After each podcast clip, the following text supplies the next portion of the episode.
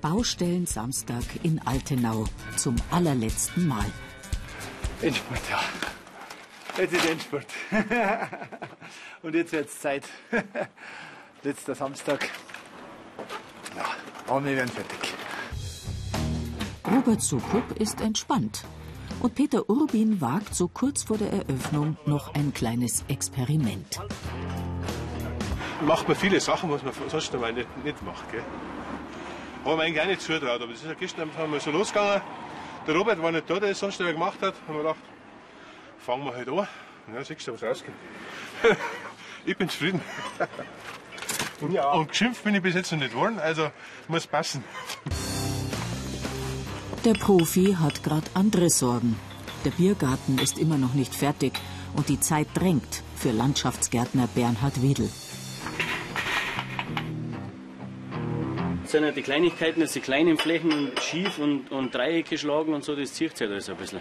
Und wie gesagt, das ist ja, die Podeste, die werden alle auf äh, Mörtel gesetzt und auch mit Mörtel ausgefugt, sprich, das muss ja gleich eben sein, weil da kann man nicht mehr wie bei dem Weg mit äh, Rüttelplatten drüber fahren, dass noch restliche Unebenheiten, noch, dass die eben sind. Darum geht es ja da relativ genau und das zieht sich halt ein bisschen nachher. Zeitaufwendig war die Wirtshausrettung ohnehin. 20.000 Arbeitsstunden in eineinhalb Jahren. Und nun ist es vollbracht. Das ist auch das Gefühl. Wenn man sieht, was, was man geschaffen hat, das muss man auch sehen, was, was da passiert ist. Wenn man äh, so äh, rekapituliert und schaut, so, was haben wir am Anfang geplant und was ist jetzt wirklich rausgekommen, das ist schon gigantisch. Endspurt auch für die Wirtin Isabella Spiegelberger. Für Trockenübungen bleibt nicht mehr viel Zeit. In wenigen Tagen muss das Bier fließen, denn dann wird hier nicht mehr gearbeitet, sondern gefeiert. Ich muss schon so ein System, so ein kleines System rausfinden. Ich muss dann die Schubladen befüllen. Welcher Griff ist am schnellsten? Wohin? Wie viel Becher brauche ich? Für welches Getränk habe ich? Ähm, das ist nicht einfach, dass man es stellt und sagt einfach, okay, wir arbeiten da jetzt einfach, da musst du schon ein bisschen System sollte man da drin schon haben. Ein bisschen mehr System hätte auch beim Kücheneinbau nicht geschadet. Kombidämpfer müssen wir noch anschließen. Also Wasseranschlüsse da dahinter. Und die haben wir jetzt verblendet. Und da müssen wir noch mal hin, wenn wir es schaffen. Bis jetzt haben Alexander Klein und der Rest der Führungsriege schließlich noch jedes Problem gemeistert. Und sie haben es geschafft, die ganze Zeit über alle im Ort für das gemeinsame Projekt zu begeistern. Ein Dorfwirt Wirt war nicht nur Name, sondern Programm. Nerven hat schon gekostet, klar, ein paar graue Haare, das gehört dazu. Aber wir sind, denke ich, ganz gut durchgekommen. Wir haben nicht gestritten, das ist die Hauptsache. Und größere Sachen passiert sind auch nicht. Also ich denke, wir können rundum zufrieden sein. Ja, ich war schon manchmal ein bisschen skeptisch. Ich war so im Juni umeinander gedacht, ob wir das schaffen. Ich habe schon immer ein bisschen gezweifelt. Aber meine Kameraden haben alle gesagt, nein, wir werden fertig und sie haben recht gehabt. An freiwilligen Helfern hat es den Altenauern nie gemangelt. Kein Wunder. Immerhin haben sie auch in der Nachbargemeinde eifrig Wirtshausretter rekrutiert, wie die Zimmerermeister Johann Häuserer und Markus Langmeier aus Wurmansau. Es ist wirklich ein schönes Gefühl. Also wir haben das gesehen, wir sind da reingekommen, wir zwei so frisch so mitten unter der Bauphase, wo so den Funken der Gemeinschaft, der ist so übergesprungen und der hat uns voll infiziert und wir waren wirklich äh, auf Nacht da oder jede freie Minuten haben wir einfach gesagt, das machen wir und machen wir mit und das war eigentlich ein schönes Erlebnis. Arbeitsintensiv auch. Dafür ist der selbstgeschlagene und handgehobelte Tannenboden nun fast perfekt. Jetzt ist er nur langweilig, weil er wirklich gleichmäßig hell ist. Aber mit der Zeit, wenn, man sieht, wo die Lauflinien sind und wo, wo tanzt wird oder wo bestuhlt ist, dann wird es gierig. Dann wird es richtig schön.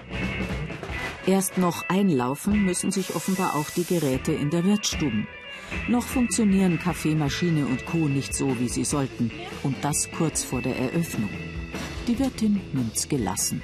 Die Spülmaschine hat gestern zum Beispiel Spinnen angefangen. Es ist ganz gut, dass man schon alles im Vorlauf macht. Weil dann weiß man, was, wo man hindrücken muss, was man ausmachen muss. Aber es ist, das ist eigentlich normal. Wenn sowas nicht passiert, also es ist nicht alles perfekt und es wird am Anfang auch nicht alles perfekt sein. Es sind neue Wege, es sind ähm, neue Umstände. Du musst dich halt auch erst dran ein bisschen gewöhnen. Aber ich glaube, nach einer Woche, zwei Wochen ist das Routine dann alles. Die könnte auch Florian Spiegelberger dringend brauchen. Die Zeit fürs geplante Probekochen wird nämlich langsam knapp. Und eingerichtet ist er auch noch nicht. Das ist meine Küche und es ist an der Zeit, endlich mal einzuräumen und ja, meine Sachen, die ganzen Sachen, die ich halt schon habe, herrichten und dann geht's. Wird noch einmal putzt und dann geht's los.